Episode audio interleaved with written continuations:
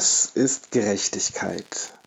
Mitten in der Corona-Krise, wo viele Menschen ihren Beruf nicht ausführen oder ihr Geschäft nicht öffnen können, wird die Frage nach der gesellschaftlichen Aufmerksamkeit für die Situation der eigenen Gruppe so laut wie schon lange nicht mehr. Beamte bekommen weiter ihre vollen Gehälter, Angestellte größerer Unternehmen zumindest Kurzarbeitergeld, viele Selbstständige oder Angestellte kleinerer Unternehmen hingegen werden arbeitslos, verlieren ihre Sozialversicherung und müssen ihr Erspartes aufbrauchen. Ist das gerecht? Auch vielen Solo-Selbstständigen, die als moderne Tagelöhner ihr Einkommen auf dem freien Markt erwirtschaften müssen, wird klar, dass es am Ende doch nicht so weit her ist mit der sozialen Absicherung und der gerechten Verteilung in der freien Marktwirtschaft. Dabei ist ein Begriff von Gerechtigkeit Wesenskern moderner demokratischer Gesellschaften. Gesellschaftlicher Zusammenhalt gelingt nur, wenn wir eine gemeinsame Vorstellung, einen gemeinsamen Diskurs darüber haben, was wir als gerecht erachten. Doch wann ist etwas eigentlich gerecht? Wenn alle genug haben, wenn jeder das Gleiche hat oder wenn jeder das bekommt, was er verdient, also je nach Leistung? Interessant ist, dass der Begriff der Leistungsgerechtigkeit nicht erst in der modernen liberalen Gesellschaft prominent wurde, sondern sich das Motiv gar in so alten Texten wie dem des Gleichnisses der Arbeiter im Weinberg wiederfindet. Trotz oder gerade, weil die Corona-Krise unsere Gerechtigkeitsbegriffe zurzeit sehr auf die Probe stellt, wollen wir uns daher einmal sehr grundständig dem Thema Gerechtigkeit nähern und dabei in die Bibel schauen und gemeinsam das Gleichnis von den Arbeitern im Weinberg lesen. Wann ist ein Lohn gerecht? Das ist die Frage, die die Geschichte aufwirft. Dass die Antwort hier am Ende doch auch viel mit unserer persönlichen Haltung zu tun hat, das hat uns überrascht und zeugt nicht nur von der Qualität des Textes, sondern zeigt auch, dass das Thema Gerechtigkeit nichts ist, das man einfach abschließen könnte, sondern immer etwas, das des Gesprächs und des Aushandelns bedarf. Willkommen zum Gottes Links Podcast, dem Podcast über Glaube und Politik. Hier am Mikrofon ist auf der einen Seite der Florian und ich begrüße auf der anderen Seite im Außenstudio Chris. Hi. Heute aus Halle und nicht aus Köln. Ich stelle mich ja immer aus Köln vor, aber ich bin ja fast mehr in Halle mittlerweile. Du bist ein Kosmopolit, Chris. ein Kosmopolit, weil man nach Halle fährt. Ja, ich Nein? bin ja hier in, in OWL in Ostwestfalen-Lippe. Da sind die Leute alle ganz konservativ und bodenständig und festgewachsen und ich komme sozusagen kaum vom Fleck die letzten sechs äh, oder acht Jahre. Ist aber auch schön hier. Ne? Wobei so nicht, nicht vom Fleck zu kommen, ist ja eine Erfahrung, die man in der Corona-Zeit schon so ein bisschen intus hat. Ja, ähm, man, man, irgendwann kennt man die eigene, die eigenen vier Wände echt in- und auswendig. Oh ja. Naja. Oh ja. Jetzt ja. sind wir schon bei Corona, noch nicht mal eine Minute im Podcast und es geht schon um Corona. Fürchterlich, oder? Ja, aber im Moment geht doch jeder Podcast über Corona, oder? Alle sind im äh, Corona-Blues. Definitiv. Hm. Vielleicht haben wir auch so lange keinen Pod Podcast gemacht, weil einfach äh, man einfach nicht mal nichts mehr von Corona hören möchte. Ich glaube, Oktober, Oktober 2020 war unser letzter, vor einem halben Jahr. Und dazwischen waren wir unglaublich beschäftigt und wahrscheinlich auch Mythen, so heißt das jetzt, ne? Mythen, die Mischung zwischen müde und wütend. Bist du auch Mythen, Chris? Äh, nee, ich bin, glaube ich, nur müde. nee, ich bin, ich bin nicht wütend. Also ich bin, genau, ich glaube, ich bin, vielleicht bin ich ein bisschen frustriert äh, äh der einen oder anderen politischen Entwicklung äh, gegenüber, aber jetzt wütend nicht. Ja, also nicht aus Müdigkeit wütend. Ich glaube, da bin ich noch nicht. Aber es ist schon trotzdem auffällig, dass es hat ein Thema, was die ganze Aufmerksamkeit absaugt. Also es geht wirklich rauf und runter nur um dieses Thema und alle anderen Nachrichten, die äh, sau ähm, saufen daneben förmlich ab. Und äh, ich kann mich gar nicht erinnern, wann das jemals so krass war. Es gibt natürlich immer Themen, die wahnsinnig pushen, so wie US-Wahl oder Flüchtlingskrise damals 2015, aber nach meiner Wahrnehmung war selbst das nicht so krass ähm, ein, ein, bindendes Thema, um, äh, um das sich alle gruppieren mussten wie Corona, oder? Ich war super erleichtert. Jedes Mal, wenn es irgendwie um Biden ging und US-Wahl, war ich so glücklich, was anderes in den Podcasts und Nachrichten zu hören. Weil es einfach wirklich ermüdend ist. Du schaltest die Nachrichten an und dann erstmal zehn Minuten nur Inzidenzzahlen und was genau, ich ja. wieder nicht gemacht habe. Und dass sie wieder bis sechs Uhr morgens irgendwie diskutiert haben und nicht viel bei rumkam. Und, äh, und das ja auch echt schon seit einem Jahr. Mhm. Genau, und ich war echt dankbar. Also auch herzlichen Dank an äh, Herrn Söder, dass er da noch mal ein bisschen für Kasperle-Theater gesorgt hat. Abwechslung also, gesorgt hat, vorübergehend. Das ist ja, ja, heute wieder vom Tisch, ne? Ja, war nur eine Woche, aber immerhin. Immerhin, er hat es versucht. Twi er Twitter, versucht, Macht zu halten. Twitter witzelt ja schon, ähm, ich, ich, bin nicht sicher, ob Deutschland schon bereit für einen Mann als Kanzlerin ist, ne? Ja, ich auch nicht. Aber also. es, es, ist ja, ähm, die letzten Jahre haben wir gezeigt, alles, alles Mögliche ist möglich. Ja. Aber auch, auch Bundestagswahlen ist ja auch so ein Thema, was dann alles wieder binden wird. Und heute ist ein komplett Corona-freier Podcast, hoffe ich. Ich weiß gar nicht, ob ich es versprechen kann. Wahrscheinlich können wir uns gar nicht an uns halten. Aber es, es geht heute um so ein richtig uraltes Thema. Und das ist so gut, jetzt mal über wieder ein Thema zu reden, was ja. einfach grundlegend ist und nicht tagesaktuell Corona-Inzidenzpolitik. Ja. Also wir haben uns ja vorgenommen, so ein paar ähm, Gleichnisse aus der Bibel zu lesen die irgendwas mit Politik zu tun haben und auch mit linken politischen Ideen im weitesten Sinne. Also letztes Mal ging es um Identitätspolitik und heute geht es um Arbeit und es geht um Lohn und es geht um Gerechtigkeit. Und die Idee dahinter ist, dass man mit Bibeltext natürlich alles Mögliche machen kann. Die haben auch eine spirituelle Bedeutung, völlig klar. Die wollen wir auch niemandem wegnehmen. Aber die haben auch oft eine ganz handfeste politische Bedeutung. Und äh, Texte, das sind, das sind häufig Geschichten, die funktionieren ja anders als Argumente und Parteiprogramme funktionieren. Die eröffnen so Denkräume, Assoziationsräume ähm, und versuchen dich nicht so in eine Richtung zu pushen und zu überzeugen. Ne? Das ist so das Schöne an Texten und Geschichten. Also es hat jedenfalls diese Geschichte vom verlorenen Schaf im letzten Mal gemacht. Wir haben da natürlich ziemlich viel dran ruminterpretiert, bis wir auf Identitätspolitik und alles Mögliche kamen, aber ich finde, es geht. Und ähm, heute haben wir uns vorgenommen, die Geschichte von den Arbeitern im Weinberg. Du sagst, das ist dein, deine Lieblingsgeschichte, Chris, ja? Ja, schon. Das ist eine, ich finde, eine super herausfordernde äh, Geschichte einfach. Es ist schön, also das Gleichnis, was eines der Gleichnisse, die einfach extrem herausfordern, und zwar jeden und gleichzeitig wirklich ganz wesentliche Punkte ähm, ähm, das finde ich des christlichen Glaubens, aber auch von grundlegenden Reflexionen über den Menschen und mhm. über Ethik und wie wir miteinander leben möchten, irgendwie anspricht und das auf eine super vielfältige Weise, ohne irgendwie super hart urteilen zu sein und so, sondern einfach irgendwie darstellend. Also mhm. es begeistert mich irgendwie immer wieder, das zu lesen.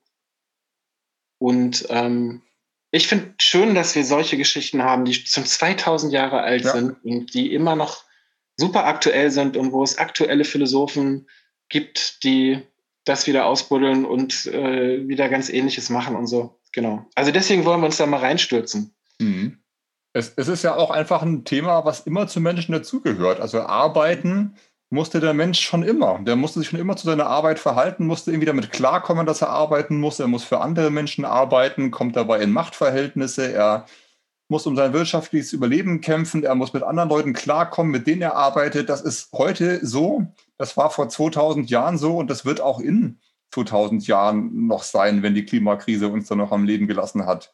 Also das ist so ein, äh, so ein zentrales Thema und das ist auch immer ein politisches Thema. Und ähm, äh, ich, nein, ich fange nicht mit Corona an, aber, aber in allen anderen Themen, die wir heute besprechen könnten, auch wenn wir es nicht tun, wird auch immer wieder die Frage nach Arbeit und nach Verteilung und so weiter vorkommen. Ja. Und eben auch genau diese Kopplung von Arbeit und Lohn, die halt mhm. in dieser Geschichte vorkommt, die eigentlich auch so interessant ist. Jetzt muss man sie einmal, einmal lesen. Ja. Von den Arbeitern im Weinberg in Matthäus 20 steht die Geschichte. Ähm, denn das Himmelreich gleicht einem Hausherrn, der früh am Morgen ausging, um Arbeiter anzuwerben für seinen Weinberg. Und als er mit den Arbeitern einig wurde über einen Silbergroschen als Tagelohn, sandte er sie in seinen Weinberg. Und er ging aus um die dritte Stunde, das heißt, glaube ich, 9 Uhr oder 6 Uhr, irgend sowas. Nee, 9 Uhr. Und sah andere auf dem Markt müßig, also arbeitslos, stehen und sprach zu ihnen, geht auch ihr hin in den Weinberg, ich will euch geben, was recht ist. Und sie gingen hin. Abermals ging er aus um die sechste Stunde und um die neunte Stunde und tat dasselbe. Um die elfte Stunde aber ging er aus und fand andere stehen und sprach zu ihnen, was steht ihr den ganzen Tag müßig da? Die sprachen zu ihm, es hat uns niemand angeworben. Er sprach zu ihnen, geht auch ihr hin in den Weinberg. Als es nun Abend wurde, sprach der Herr des Weinbergs zu seinem Verwalter, ruf die Arbeiter und gib ihnen den Lohn und fang an bei den Letzten bis zu den Ersten. Da kamen, die um die elfte Stunde angeworben waren, und jeder empfing seinen Silbergroschen. Als aber die Ersten kamen, meinten sie, sie würden mehr empfangen. Und sie empfingen auch jeder einen Silbergroschen. Und als sie den empfingen, murrten sie gegen den Hausherrn und sprachen, diese Letzten haben nur eine Stunde gearbeitet, doch du hast sie uns gleichgestellt, die wir des Tages Last und die Hitze getragen haben. Er antwortete aber und sagte zu einem von ihnen, Mein Freund, ich tu dir nicht Unrecht. Bist du nicht mit mir einig geworden über einen Silbergroschen? Nimm, was dein ist, und geh. Ich will aber diesem Letzten dasselbe geben wie dir. Oder habe ich nicht Macht zu tun, was ich will, mit dem, was mein ist? Siehst du darum so schiel, also so schief, weil ich so gütig bin? So werden die Letzten die Ersten und die Ersten die Letzten sein. Ende, liebe Kinder. Also kurz, kurz Zusammenfassung.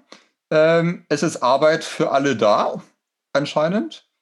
Und mhm. der Besitzer, der Weinbergbesitzer, der muss Tagelöhner anwerben. Und die Tagelöhner, die stehen da rum, bis jemand sie an, äh, bis jemand ihnen Arbeit gibt. Und äh, mit den ersten verhandelt er einen Vertrag und dann geht er alle drei Stunden wieder raus. Und am Schluss kriegen alle den Lohn rückwärts. Also die letzten kriegen den Lohn zuerst und dann stellt sich raus, es kriegen alles Gleiche. Jetzt kommen die ersten und sagen, das ist unfair. Das ist unfair. Wieso kriegen genau, wir? Das ist der Punkt. Wieso ja. kriegen wir genauso viel wie die anderen, obwohl wir den ganzen Tag, wenn, wenn wir hier die zwölfte Stunde äh, lesen, heißt es ein Arbeitstag, der zwölf Stunden hat, vermutlich, ne? Wieso kriegen wir das gleiche wie die anderen? Die haben eine Stunde gearbeitet. Und ist, ist doch was dran, oder? Also wenn du mal überlegst, also wenn wir mal davon ausgehen, die haben, haben beide gleich hart oder gleich gut gearbeitet, wenn das so wäre, dann heißt doch gleicher Lohn für gleiche Arbeit, der eine kriegt zwölfmal so viel, oder nicht? Genau, und das ist eigentlich, was ich an dem Text so super interessant finde, ist einfach, der ist ja super alt und trägt die gleiche Logik äh, in sich, die wir heute, sage ich mal, als Leistungsgesellschaft beschreiben würden. Mhm. Also wo wir vielleicht eher sagen würden, okay, ist das nicht Produkt des Kapitalismus, dass wir so denken? Mhm. Also dass Leistung sich lohnen muss und der, der halt mehr macht, der bekommt auch mehr. Mhm. Um, ähm, aber selbst in dieser alten Geschichte ist das einfach schon ähm, ein Empfinden, was Menschen haben. In dem Moment, wo sie halt tatsächlich auch mehr gemacht haben als andere ne, und dann eben auch erwarten, dafür besser entlohnt zu werden. Würdest du es dir nicht erwarten? Doch, total. Ich finde das absolut verständlich und absolut menschlich, mhm. ähm, dass das so ist. Und es ist ja auch, es ist halt, es ist ein, es ist ein Gefühl ja auch von Gerechtigkeit da drin. Also man hat ja das Gefühl, ähm, das ist, das ist ja gerechtfertigt, dass ich auch mehr fordere, wenn ich einfach den ganzen Tag da irgendwie auf dem Acker war. Genau. Und es ist, ist halt die Frage, ist es dann, ist es dann eine Missgunst, also dass man denen, die weniger gearbeitet hat, das nicht gönnt? Ich glaube, ein Knackpunkt ist in dieser Geschichte noch, den, der ist nicht so direkt ersichtlich, aber das ist, äh, ist der, dieser Silbergroschen ist nicht ganz umsonst gewählt, denn dieser Silbergroschen ist das, was man damals so im Schnitt brauchte, um über den Tag zu kommen. Also im Prinzip hat so jeder das bekommen, um an diesem Tag auch überleben zu können. So, das ist so ein bisschen, ja. also da, da steht ja so ein bisschen als Symbol für. Genau. Ja, wir können das ja mal aus der Metaperspektive anschauen. In der Gerechtigkeitstheorie gibt es so ein paar Grund, grundlegende Ansätze, was gerecht überhaupt heißen soll. Und ähm, also eine Idee ist die ist ähm, gleiche Verteilung. Das heißt, es ist gerecht, wenn alle das Gleiche kriegen, weil alle das Gleiche kriegen. So nach dem Prinzip Kuchen auf dem Kindergeburtstag. Acht Kinder, also muss ich äh, viermal vierteln und dann ist es genau gerecht, weil alle das Gleiche kriegen. Man kann aber auch sagen, es ist gerecht, weil alle nicht das Gleiche kriegen, sondern weil der, der mehr braucht, mehr kriegt. Also machen wir es ja bei Medikamenten zum Beispiel. Oder der, der mehr leistet, mehr kriegt. Da ist so das Standardbeispiel Schulnoten. Da erwartet man schon, dass die was mit Leistung zu tun haben. Wenn ich einfach sage, es kriegen alle eine Eins oder alle eine Drei, dann hat das ganze Konzept Noten keinen Sinn mehr, sondern da, mhm. da ist wirklich die Erwartung dran dass mhm. die irgendwas abbilden, egal ob die das jetzt, wie gut die das können, aber das, das basiert natürlich darauf.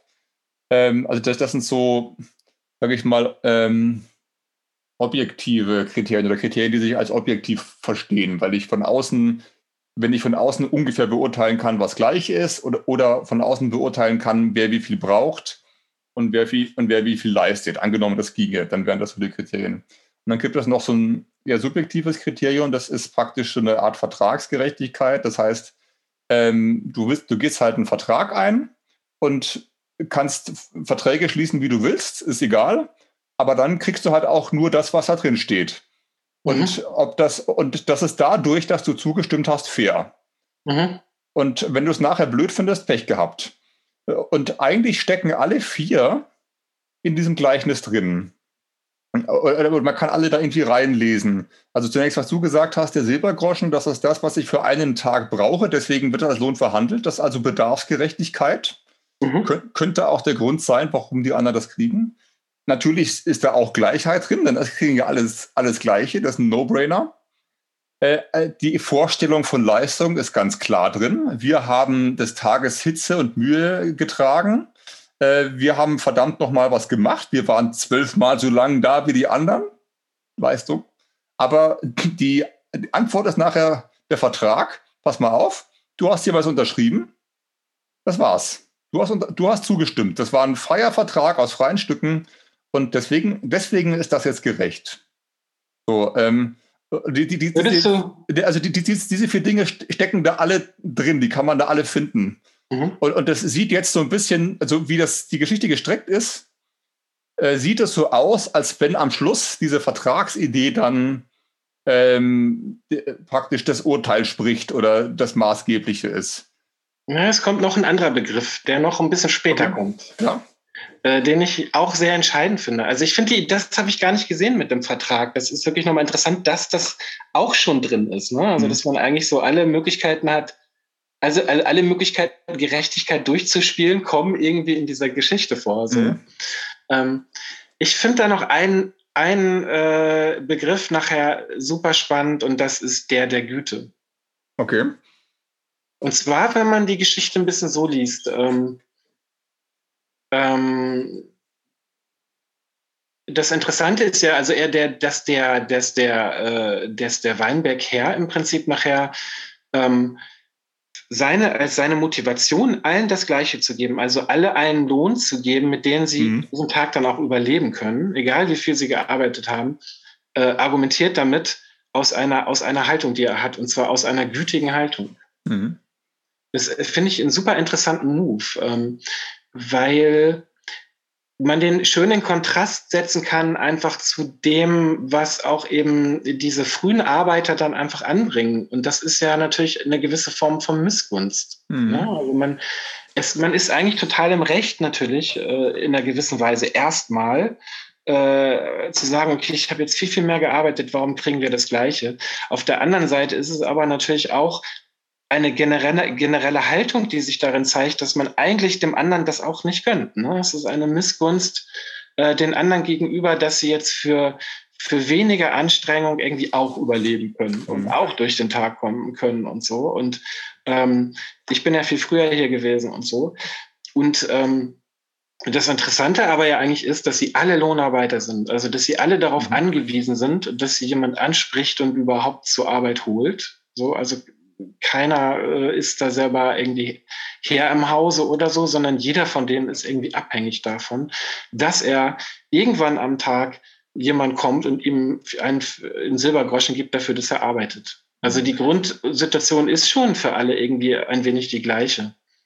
Und ich finde diese Konstellation interessant. Und ähm, ich habe neulich einen ganz interessanten Soziopod gehört über mhm. die Martha Nussbaum. Das ist eine amerikanische Ethikerin, ja. die sehr klassisch aufklärerisch äh, so gewisse äh, Entwicklung gerade in den USA halt politisch nochmal ein bisschen so anthropologisch im Prinzip ähm, untersucht hat und dann eben eigentlich auch wieder auf diese Begriffe kam, wie also auf Begriffe kamen, die halt einfach gesellschaftsgefährdend sind. Da kamen eben Begriffe wie Angst und so vor, aber eben zum Beispiel auch der Begriff des Neides so und der Begriff der Missgunst und ähm, dass dass etwas, jemand etwas anderes, jemand etwas anderes nicht zu gönnen oder so, natürlich irgendwie auch gefährdend ist für die Gemeinschaft. So, das, mhm. ist, das hat sie da sehr, eigentlich sehr schön herausgearbeitet. Und ähm, ob das nicht eine interessante Gegenüberstellung auch in dieser Geschichte ist, so, dass man, dass, dass hier eigentlich verschiedene Haltungen einfach zutage treten. Ne? Also, dass eben diese gütige Haltung ähm, im Prinzip dieser Missgunst gegenübergestellt wird. Und wir lesen das und denken, ja gut, es ist beides irgendwie, das Gütige ist natürlich gut, es ist gut, dann irgendwie jedem das zu geben, dass er überleben kann ja. und über Tag kommt. Da, da, das lesen wir und denken, ja, das ist richtig, das, das ist richtig. Wir lesen aber auch die Klage der Arbeiter und denken auch, ja gut, irgendwie haben die aber auch recht und mhm. so. Und da sehen wir halt irgendwie in dieser Geschichte, dass man das gar nicht so einfach auflösen kann. Und dass es am Ende dann doch vielleicht einfach darauf ankommt, ähm, was ist denn, oder auch diese Frage, was ist denn für uns als Gesellschaft, was ist denn die richtige Haltung? Wofür, profit, wovon profitieren wir denn alle? Profitieren wir alle davon, dass wir dem anderen das nicht gönnen, mhm. den Silbergroschen, oder profitieren wir davon, dass wir gütig miteinander sind? Das wäre praktisch auch der Anschluss an die letzte Geschichte mit dem verlorenen Schaf. Ne? Da war es ja auch so, dass die ähm, für die 99, die da bleiben, ist das blöd, dass ein einziger die ganze Aufmerksamkeit kriegt. Und mhm. ähm, das, oder die, die beiden Brüder und der ältere Sohn sagt auch ganz irgendwo berechtigt, Moment, der, der Jüngere hat es verkackt, der ist jetzt wieder da. Warum wird der jetzt so gefeiert? Ist das nicht unfair? Also das ist, ja, ist ein Gedanke, den man nachvollziehen kann. Und unser, Punkt war, unser Punkt war damals aber der, ähm, dass, dass du um jeden Einzelnen in der Gesellschaft irgendwie kämpfen musst, weil dieser Einzelne könnte es irgendwann du sein. Also wenn ich den Hundertsten verloren gehen lasse, weil ich ja noch 99 habe, kann ich den 99. auch verloren gehen lassen, weil ich habe ja noch 98 und irgendwann ist nichts mehr übrig. Also irgendwann kippt das Ganze und irgendwann bricht so eine Gesellschaft auseinander. Und ähm, wenn man diese Logik jetzt hier nochmal anlegen würde, könnte man auch sagen, äh, hallo Arbeiter der ersten Stunde, du könntest rein theoretisch nicht nur theoretisch, du wirst wahrscheinlich nächste Woche ein Arbeiter der letzten Stunde sein. Ja. Du weißt genau. es halt nicht. Wir können das nicht ausrechnen, nicht sicher sagen und da jetzt eine feste Verteilungsmatrix finden, in der das alles nochmal tariflich abgedeckt ist. Ja. Aber es ist, äh, äh, du hast es wahrscheinlich sogar schon erlebt, dass du der Arbeiter der letzten Stunde warst. Oder dass du, dass dich gar niemand, dass du den ganzen Tag ähm, vergeblich darum gestanden bist und dich niemand angesprochen hat und du dann äh, ohne was nach Hause kommst und dich dann deiner Familie zeigen musst und denen sagst, ich weiß nicht, wie du am nächsten Tag kommst, das ist dir garantiert auch schon passiert. Du warst in dieser Position schon, du wirst auch mal in die zurückkommen. Und ähm, kannst du denn jetzt, wenn du das weißt, das denen nicht einfach gönnen, weil du irgendwas mal, äh, äh irgend, weil irgendwann das da du sein könntest? Also das, das wäre jetzt praktisch so die, in, in Kürze auch nochmal die, äh, Gerechtigkeitstheorie von Rawls hinterm Schleier des Nichtwissens. Du sicherst immer den. Genau, skizziere das nochmal. Ja. ja. Also ähm, Podcast heißt, Achtung, Exkurs, Exkurs, lange Fußnote. Ähm, ja, wie krieg, äh, ähm, ja, jetzt, jetzt muss ich es machen. Also, du musst äh, machen. Ich möchte eine gerechte Gesellschaft ist ja die Frage von Rawls. Und das ist ja auf den ersten Blick immer so, ein, so eine unlösbare Frage, weil Ähm, die einen finden halt das gerecht, was ihnen nützt, und die anderen finden was anderes gerecht, und der, jeder findet so oder so, und wir einigen uns nie. So ist es ja scheinbar auch in Wahrheit, wenn wir über Gerechtigkeit reden. Und jetzt sagt Rawls, okay, dann sehen wir mal ab von allem, von, von unserem richtigen Leben, also von unseren eigenen Vorteilen. Und wir stellen uns vor, wir entwerfen eine Gesellschaft am grünen Tisch, in der wir selber leben müssen. Mhm. Aber, und der Kniff ist, du weißt nicht, wer du in dieser Gesellschaft sein wirst, in welcher Position du reingeboren wirst. Ob du weiß bist oder schwarz, jung oder alt, behindert oder nicht, lesbisch, schwul, hetero, trans, cis, ähm, Christ, Moslem, keine Ahnung, ob du irgendwas Tolles kannst, was viel Geld bringt, oder ob du nur lustig mit den Ohren wackeln kannst, was deine, was deine Talente sind, weißt du alles nicht. Du wirst irgendjemand sein, du weißt nicht wer. Und du musst jetzt Regeln finden, unter denen diese Gesellschaft möglich ist.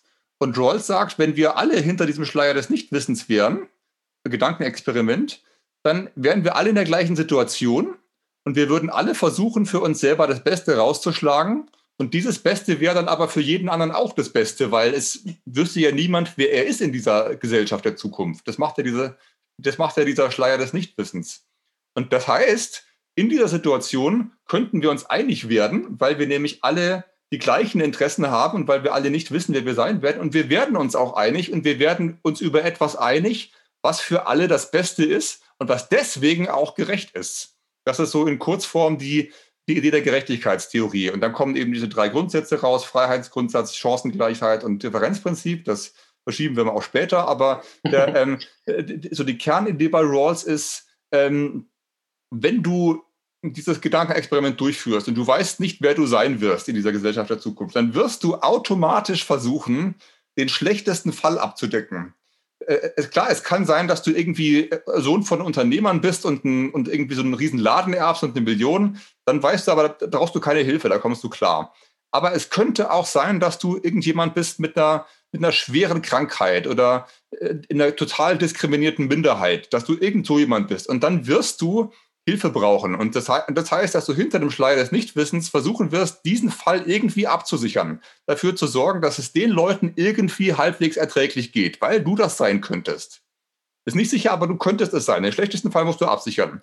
Das ist so die Gerechtigkeitsidee. Und ich finde, die sieht man im Neuen Testament auch immer wieder. Die ist vielleicht nicht so astrein durchargumentiert äh, wie bei Rawls, aber es gibt ja ja, jetzt mein Monolog wird immer länger, aber das wollte ich eh schon immer mal sagen. Es, es, es gibt ja auch diese ähm, Endzeitrede von Jesus, wo er sagt, was ihr dem Geringsten unter meinen Brüdern angetan habt, das habt ihr mir angetan. Ja? Ich, war im, äh, ich war krank, habt ihr mich besucht, ich war im Gefängnis, habt ihr mich besucht und so weiter. Nee, habt ihr nicht, ihr habt es schon gemacht. Und das ist auch wieder dieser Gedanke, Achtung, da ist einer, der ist der schlechteste Fall.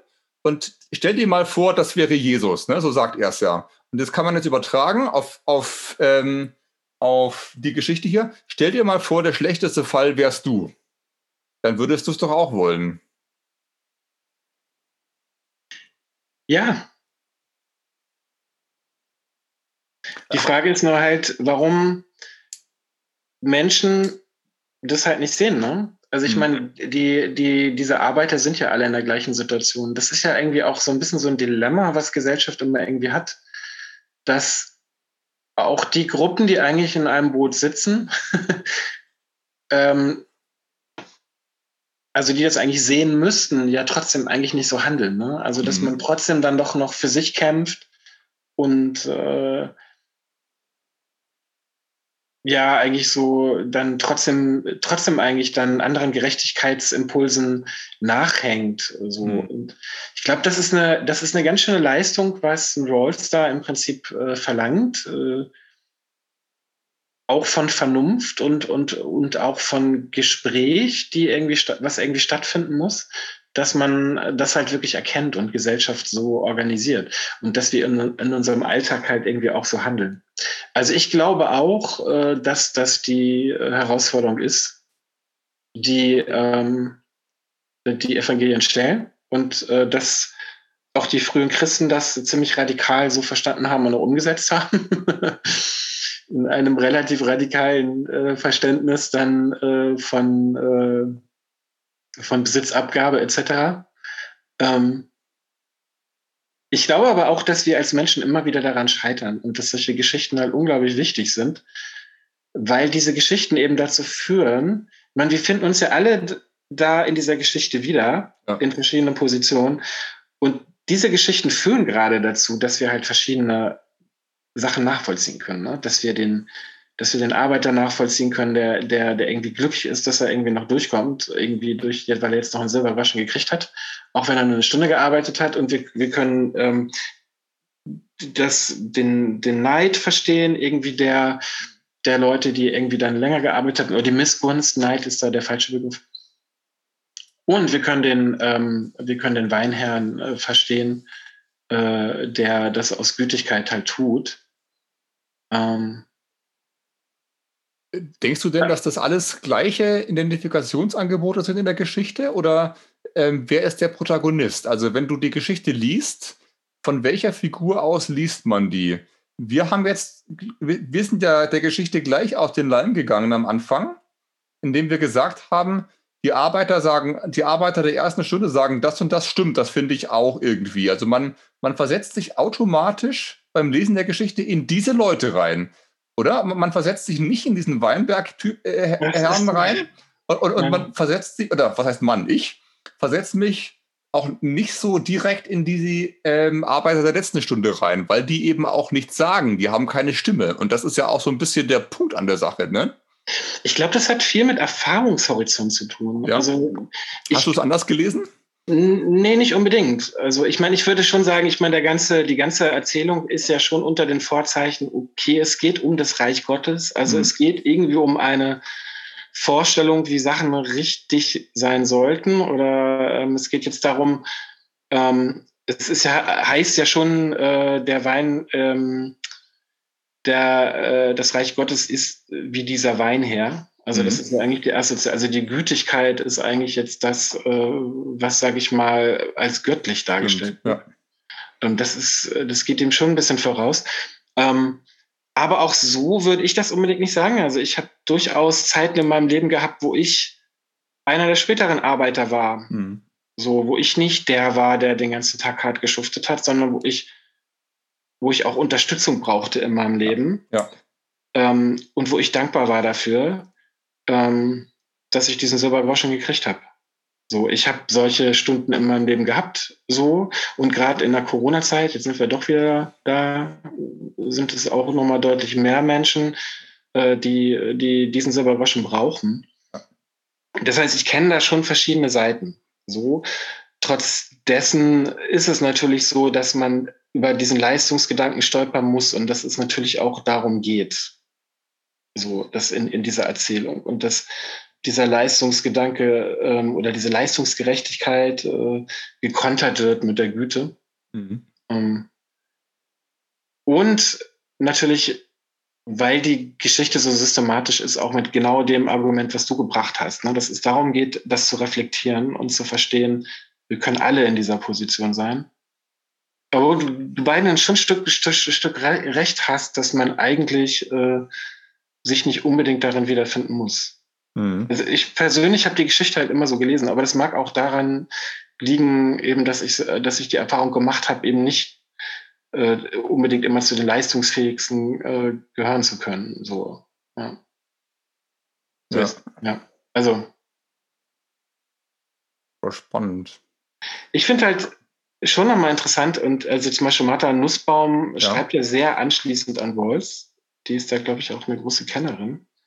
Ähm, dass sie eben halt genau, sie macht dann nämlich genau diesen Move, dass sie halt diese Neigung im Prinzip dann wieder mit hineinnimmt. So. Und dass sie eben sagt, äh, ähm, man kann das vernünftig durchdenken und man kommt dann auch zu diesem Schluss, hey, wir müssen Gesellschaft so und so aufbauen und es geht im Prinzip ja auch schon um die Frage, haben alle genug? Ne? Ist, das, mhm. ist es wirklich, sind alle abgesichert, haben alle ihren Platz in der Gesellschaft?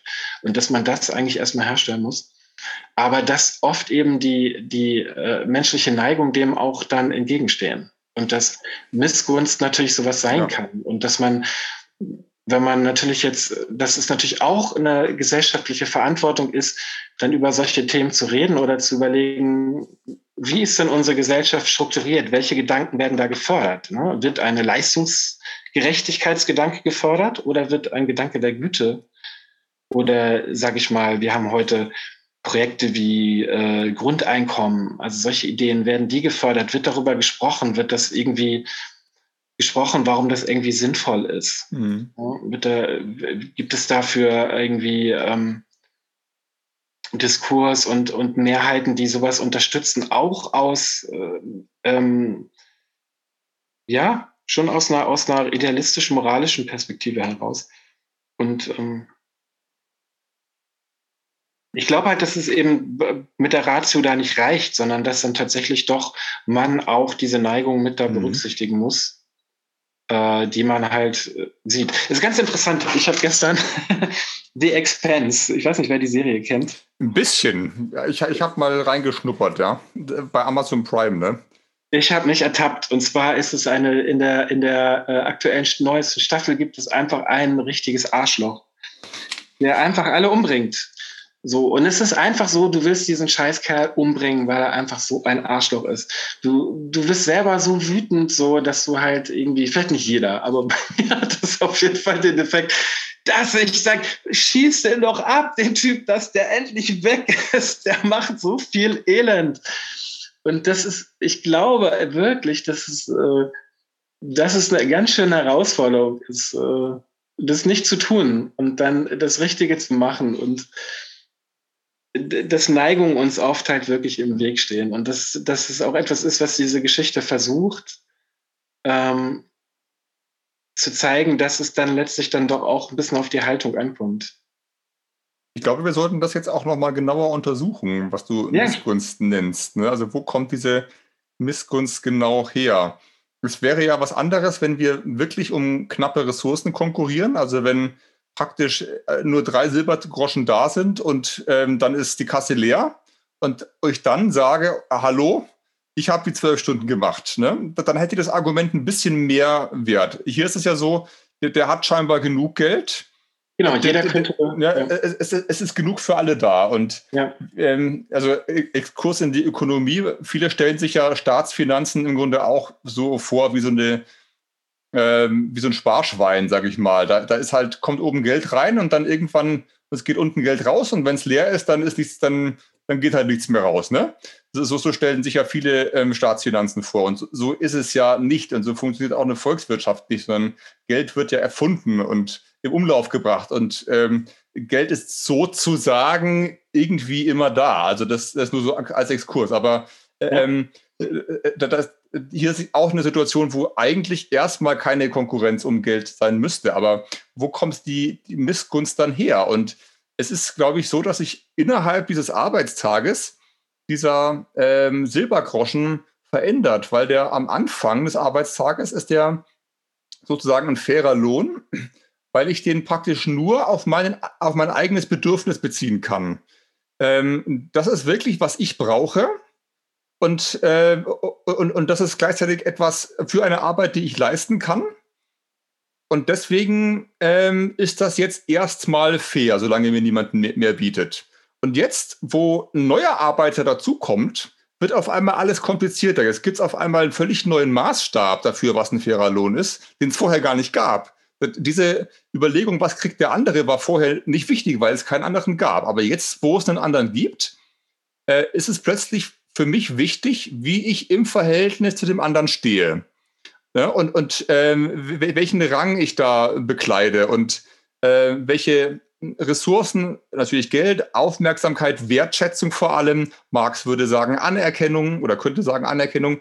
Ähm, was kriege ich denn da? Und das ist immer etwas, was Menschen relativ zu anderen Menschen kriegen. Also du kannst wahrscheinlich nicht Anerkennung einfach so kriegen, so wie du irgendwie einen, ähm, einen Gegenstand kriegen kannst, dann hast du den halt, sondern immer nur relativ dazu, dass was andere kriegen, ob andere auch welche kriegen, ob sie keine kriegen, weil wenn niemand Anerkennung kriegt, dann ist deine Anerkennung auf einmal furchtbar viel wert. Ne? Die, die, die steigt im Verhältnis dazu, was andere Leute nicht haben. Und ähm, das ist ja das Vertrackte an dem, an dem Lohn. Also deswegen verändert sich dieser Silbergroschen plötzlich in seinem Wert. Mhm. Und, und, wird ja. dadurch weniger, dass andere ihn auch haben. Mhm. Und es geht dann ja so krass, äh, dass es halt dann wirklich ans Grundlegende geht. Ne? Also diese, diese, diese Logik, also der, der Aufwertung oder der Entwertung, kommt immer drauf an. Ähm, die geht dann halt wirklich über das Existenzminimum ne? oder unter das Existenzminimum. Also das, das ist ja eigentlich ja auch, ja. das also ist ja eigentlich auch interessant, weil wir das heute eh nicht beobachten. Wir haben heute auch Leute, die irgendwie sagen, ja, okay, äh, ähm,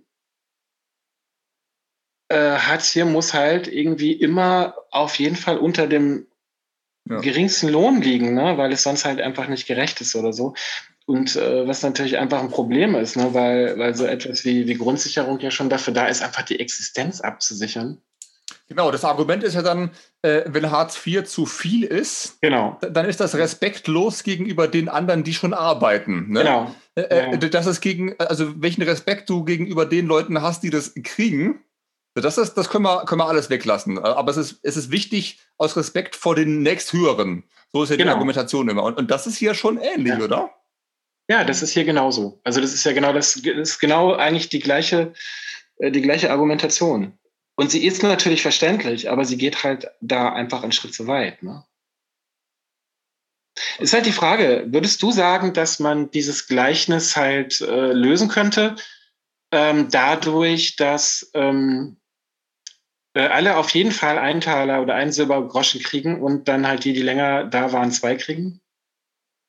Also das wäre dann so das Modell Grundeinkommen plus X. Genau, das, das ist erstmal fair. Das ist dann allerdings ein solidarisches Grundeinkommen, also kein bedingungsloses, mhm. weil du dafür arbeiten musst. Das ist ja so eine Idee vom DIW, glaube ich. Solidarisches Grundeinkommen heißt, äh, äh, es ist ein, ein, Grundeinkommen auf eine Arbeit, aber es wird sichergestellt, dass alle auch tatsächlich eine Arbeit haben. Und die Idee dahinter ist, dass die Arbeit ähm, zum Selbstwert oder zum, zur, zur Wertschätzung von Menschen dazugehört und dass Menschen gar nicht einfach nur alimentiert werden wollen, sondern tatsächlich auch durch ihre Arbeit Dinge in die Gesellschaft beitragen wollen und durch den Arbeitslohn eine Anerkennung für ihren Beitrag haben wollen. Und, ähm, das, und, und, und, das wird praktisch in die Idee des Grundeinkommens nochmal mit eingespeist beim solidarischen Grundeinkommen. Im Unterschied zum bedingungslosen Grundeinkommen, wo alle einfach sowas kriegen, egal was sie brauchen und was sie tun. Ne? Aber würde beim solidarischen Grundeinkommen jetzt der, der eine Stunde arbeitet, das gleiche kriegen wie der, der äh, acht Stunden arbeitet? Mhm. Weil das Problem haben wir jetzt in dieser Geschichte. Ja, so. das, das, wir das haben kommt, ja jetzt schon ja. Fälle auch von unterschiedlich viel Arbeit. Mhm. Genau, und das, ähm, das ist jetzt genau die Frage, wie man sich sowas vorstellt weil das muss ja immer noch existenzsichernd sein und du musst ja dabei immer noch zugrunde legen, dass tatsächlich alle arbeiten wollen und auch können und auch die Arbeit da ist.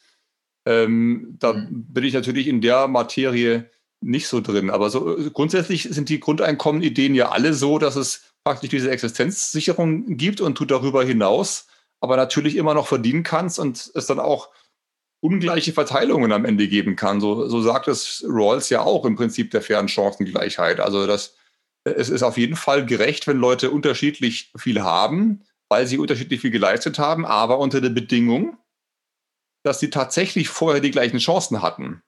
Dass sie wirklich echte, reelle gleiche Chancen hatten. Jetzt nicht nur so formale gleiche Chancen, wie es die FDP sich vielleicht vorstellt. Ne? Genau, das ist nochmal ein anderer Begriff von, von, von Chancengleichheit. Ähm, genau, aber, aber dann kommt trotzdem eine, eine, ähm, eine, ungleiche Verteilung raus, nicht eine gleiche wie hier, weil man muss ja sagen, äh, er sagt, ja, weil ich so gütig bin, ähm, das ist natürlich schön, aber wenn wir das ganze Ding jetzt auf eine Volkswirtschaft hochrechnen, was wir jetzt ja tun, wenn wir Politik betreiben, wenn man das mit dem Text machen darf, dann möchte ich ja nicht von der Güte und der Willkür von irgendeinem so Typen abhängen, der heute mal gütig ist und morgen vielleicht nicht, sondern da möchte ich ja eine Regel haben, auf die ich mich verlassen kann. Und ähm, jetzt, jetzt sage ich schon Regel, ich glaube, das ist auch so ein bisschen die Krux. Also praktisch, ich erwarte, dass Gerechtigkeit hergestellt wird durch Regeln. Weil wir uns auf irgendwie Spiel, so, so wird es ja auch Rawls sagen, wir einigen uns auf Spielregeln und wir vertrauen oder wir argumentieren für Spielregeln und vertrauen dann nachher den Regeln. Aber dann ist es halt so, dass wir letztendlich Spielfiguren in so einem Regelset sind. Und Regeln sind anonym und wir finden sie genau deswegen gerecht, weil sie anonym sind, weil sie nicht parteiisch sind. Deswegen verlassen wir uns so gern auf Regeln. Ähm, und da ähm, äh, stößt natürlich die, das, die Geschichte in eine Kerbe rein. Ich glaube, auch diese Verlassen auf Regeln ist vielleicht auch durchaus eine linke Idee. Nicht nur, aber durchaus. Und äh, und da stößt die Geschichte rein, indem sie jetzt vorschlägt, aber jetzt lass mal die Regeln Regeln sein, lass sie mal stehen. Obwohl wir die Regeln hier nicht brechen, sagt der Typ ja ausdrücklich, ich habe keine einzige Regel gebrochen, er hat alle zugestimmt. Aber die, der Grund ist trotzdem Güte und Großzügigkeit, so menschliche. Charaktereigenschaften. Das, wird, das ja. würde Martha Nussbaum, glaube ich, gefallen. Ja. Aber, aber würde es, also würde es uns gefallen, in so einem ähm, System zu leben, das einfach, einfach mit der Güte rechnet, also auch mit der, mit der Güte der Leute, die, die eh schon das Geld haben? Nee, ich glaube nicht, dass, also ich glaube weder, dass die Geschichte das will. Okay. Also ich glaube halt auch in dieser Geschichte geht es ja nicht äh, darum, dass dieser Weinbergsherr eine tatsächliche Figur ist oder so. Okay. Äh, damals gab es sie natürlich, aber es geht ja darum, ähm, dieser äh, Herr Weinbergsherr steht ja für eine gewisse Ethik oder für eine gewisse Perspektive. Und ähm, ich glaube, dass es da irgendwie zusammenkommt. Denn mhm. ähm, ich glaube auch nicht, dass eine Demokratie nur auf äh, Werte wie Güte oder irgendwie auf positive empathische Empfindungen irgendwie aufbauen kann. Ich glaube nicht, dass das der Punkt ist. Und das würde, glaube ich, auch ja, eine Mathe Nussbaum so nicht sagen. Ich glaube nur halt, dass ähm, auch äh, wenn du Regeln aufstellst als Gesellschaft, die eben von solchen Werten unterfüttert sein müssen. Mhm. Also wir werden keine, wir werden keine, keine Regeln aufstellen, die allen ein Leben ermöglichen, irgendwie was lebenswert ist, wenn wir nicht irgendwie irgendwie auch ein Gefühl der Güte oder ja. ein Gefühl der, der andere ist es auch wert haben. So, und ich glaube, das ist etwas, was diese Geschichte halt zeigt. Ja. So, entweder kämpfen wir halt gegeneinander oder denken halt nur an unseres, oder wir denken irgendwie füreinander mit und profitieren da alle von. Und das ist halt, glaube ich, immer so ein bisschen der, der Clou dieser, das war ja auch im letzten Gleichnis so, ja. dass, dass das Ganze halt im Einzelnen liegt. Ne? Das finde ich super spannend. Also das heißt, ähm, es, es geht auch darum, dass man die menschliche Komponente nicht rauskürzen kann. Ne? Also so, so wichtig und so fair Regeln sind, Regeln sind halt was Anonymes.